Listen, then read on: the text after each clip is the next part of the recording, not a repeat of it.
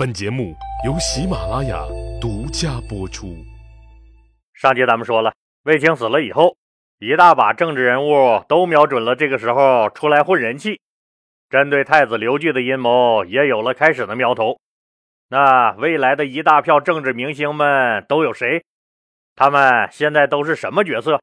老李捡主要的几个人给您捣鼓捣鼓。先说霍光，老李前面也提过一嘴。不知大家还有印象没？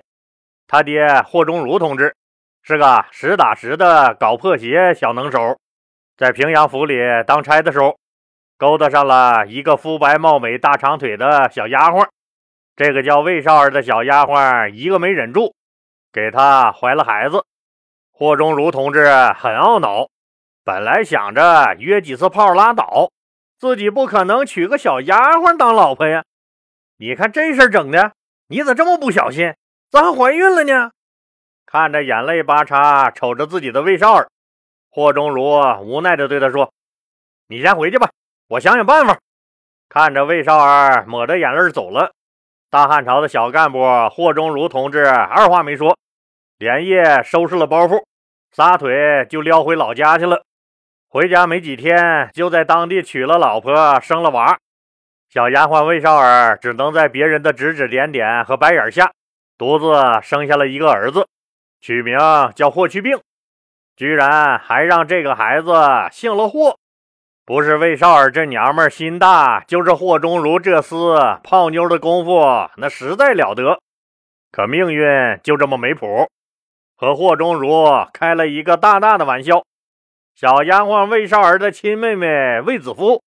居然傍上了汉武帝刘彻，还当上了皇后，家里又出了个大汉朝对外撕逼的金牌打手，把匈奴按在地上来回摩擦的千古名将，非常牛逼给力的弟弟卫青。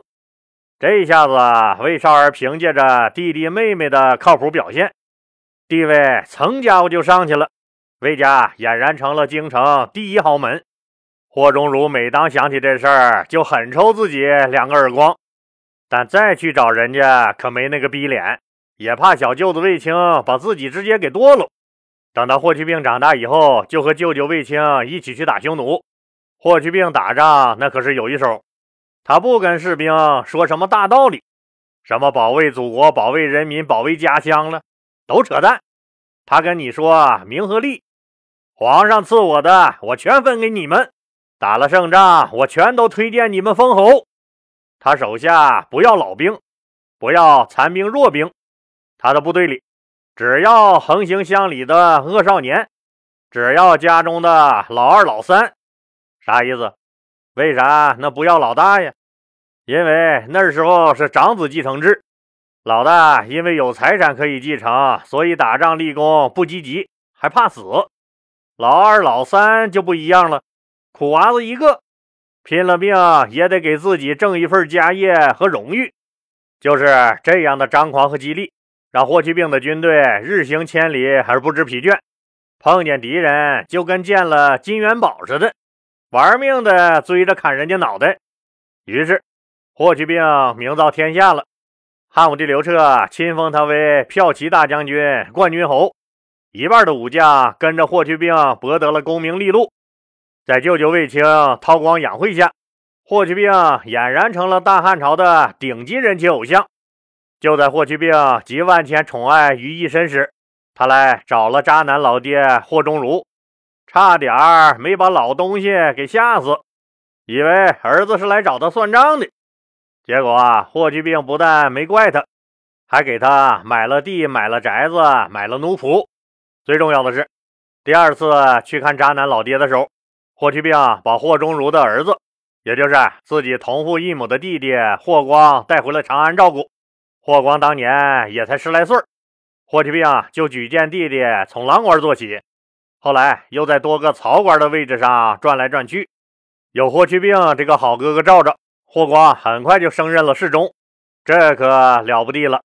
虽然侍中不是什么了不起的大官，但是侍中是皇帝身边的人。也就是说，霍光从十几岁开始就已经在大领导身边工作了。可霍光的后台仅仅硬了两年，谁也没有料到，公元前一一七年，匈奴民族的梦魇，年纪轻轻的霍去病居然就走了。对于霍光来说，登天的梯子嘎巴一家伙就断了。汉武帝刘彻也很悲痛，爱屋及乌，把对霍去病的思念转移到了霍光身上。刘皇帝任命霍光为奉车都尉，这是个啥官呢？出则奉车入侍左右，看着没？出门掌管皇帝的车马，回来后在皇帝身边伺候着。你想想。能让霍光干这个工作，很显然是刘皇帝对他的特别恩宠，这是多大的信任呢？后来又让霍光兼任了光禄大夫，光禄大夫是刘皇帝决策圈的要员，霍光就相当于刘彻身边的皇家警卫队队长兼生活秘书的角色，天天在领导的身边历练，既长本事，又能和各行各业的大咖们混个脸熟，所以。不管是哪朝哪代，大秘这个行当都是储备干部和上升的火箭通道。只要跟对领导，把领导给伺候好，一般的贴身大秘书最后都会得到很好的提拔。不过汉武帝一朝，这种火箭通道却特别容易爆炸，几乎没有几个能最终顺利窜出大气层。为啥呀？还不是因为主子太难伺候了吗？汉武帝刘彻经济上推行的什么盐铁专营，什么收财产税这些做法，以前那谁也没搞过，大家只能摸着石头过河，摸着摸着，你这方向可能就摸错了。刘皇帝基本上不给人试错的机会，一个错误你就得滚蛋，有可能脑袋都得搬家。在军事上，打完北面打南面，打完东面马上又要去打西面。这么大、这么密集的全民战争，以前谁也没有组织过。打下来若干个情况不同、民族各异的地域，以前谁也没统治过。这么说吧，汉武帝刘彻那个时代，用现在一句最时髦的话讲，就是“千年未有之大变局”，大量牵一发而动全身的改变，各种眼花缭乱的经济政策改革，无处不在的复杂民生考验。在这种谁也没干过的情况下，大量的错误等着你犯，再加上刘皇帝脾气很臭，一不高兴就问底下人：“你那棺材是要周盖的、翻盖的还是滑盖的呀？咱先定一下来。反正你解决不好问题，他就解决了你。您想想，霍光一个从乡下来的十几岁孩子，除了有个过硬的哥哥以外，其他的什么都不过硬，而且那个唯一过硬的哥哥还早早死了。霍光明白，他现在只能靠自己，他没有任何软弱的理由和犯错的资本。伴君如伴虎，更何况霍光陪伴的这只还是个基因突变、狂躁型的大老虎，说不上啥时候就炸毛了。他一炸毛就要死人。霍光知道。自己必须趁着大老虎对自己的哥哥还有那么点热乎劲儿的时候，小心谨慎，加速成长。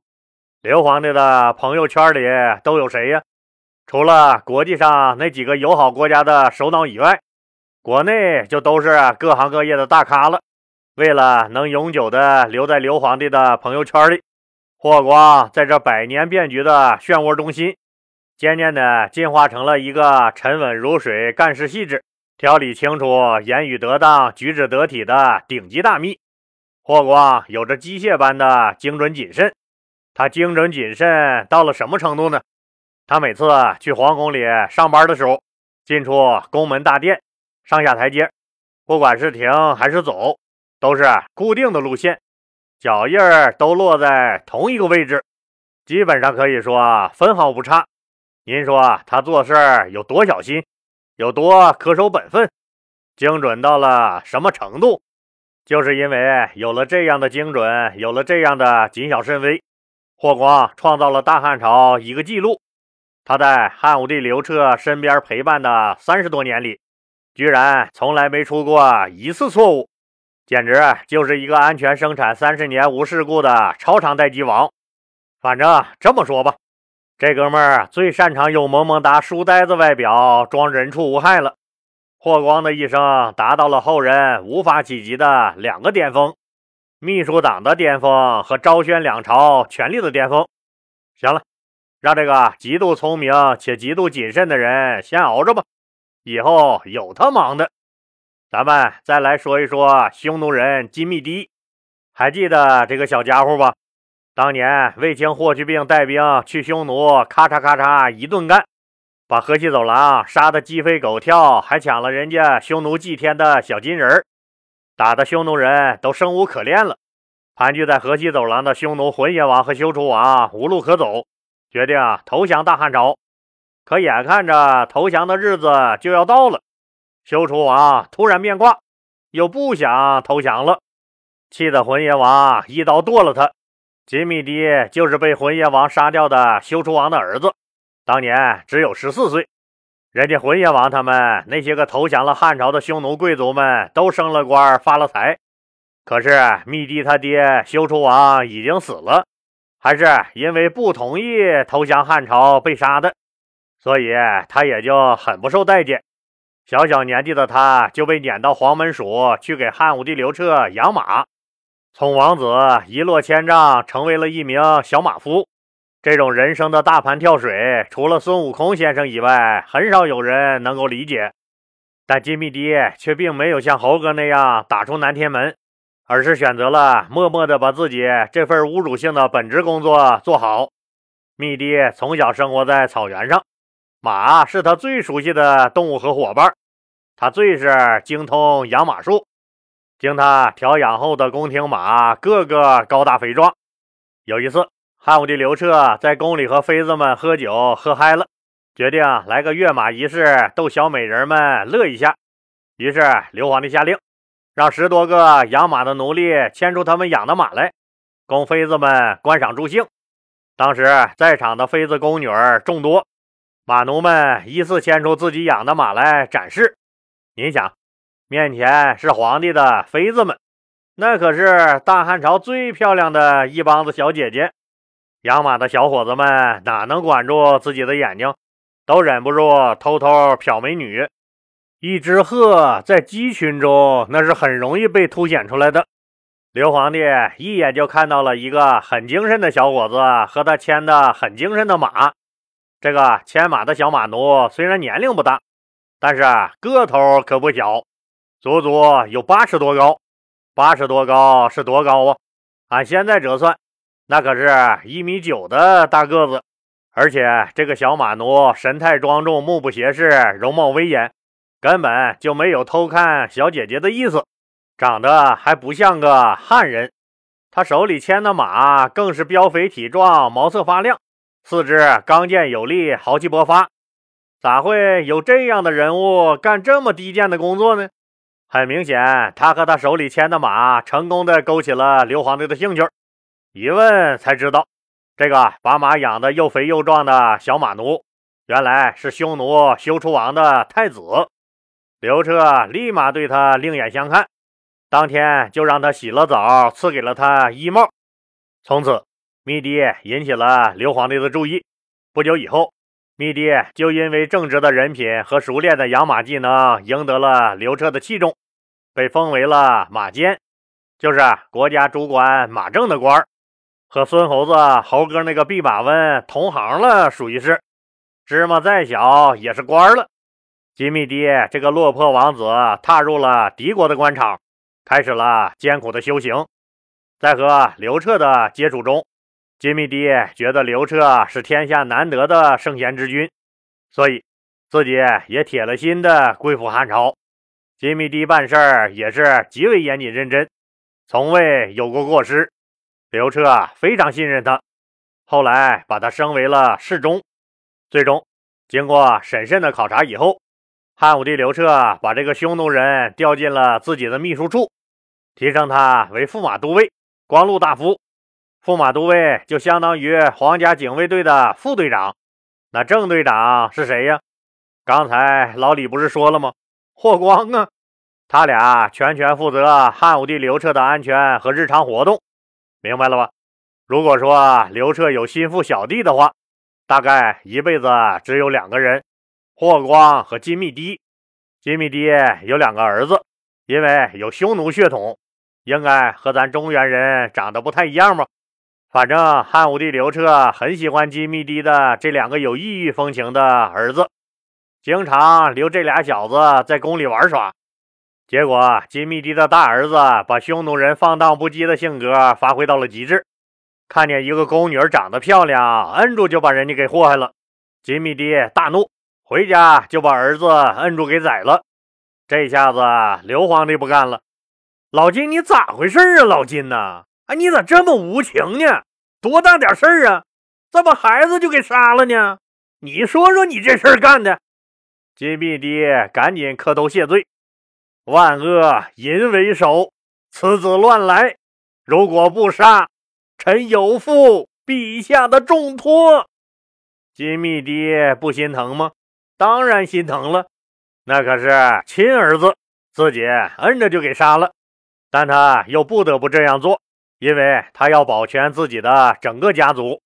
你想啊，刘皇帝现在喜欢你，你玩俩宫女儿可能不算啥，但哪天你要是把刘皇帝的妃子给上了呢？所以，异常谨慎的金密爹绝不会允许这个行为越来越不可控的儿子把全族的命都搭进去。这其实是一种巨大的责任感。霍光修炼到几十年走路的步伐细节、落脚点都一样，金密帝则是养成了几十年从不用目光直视汉武帝。刘皇帝赏赐给他的宫女儿，他放那儿养着不敢碰。刘皇帝要把他的女儿纳入后宫，金密帝死活不肯，用顶撞刘皇帝的姿态表明自己无意成为皇亲国戚。无意拥有更大的权势，霍光和金密帝都在默默地进行着漫长的修炼。两个人最大的共同点就是厚重谨慎。在最高级别的权力斗争中，只有厚重才能四平八稳，应对八面来风。那还有哪些人物会出场角逐大汉朝的顶级权力呢？他们又有什么特点和过人之处呢？咱们呢，下集接着说。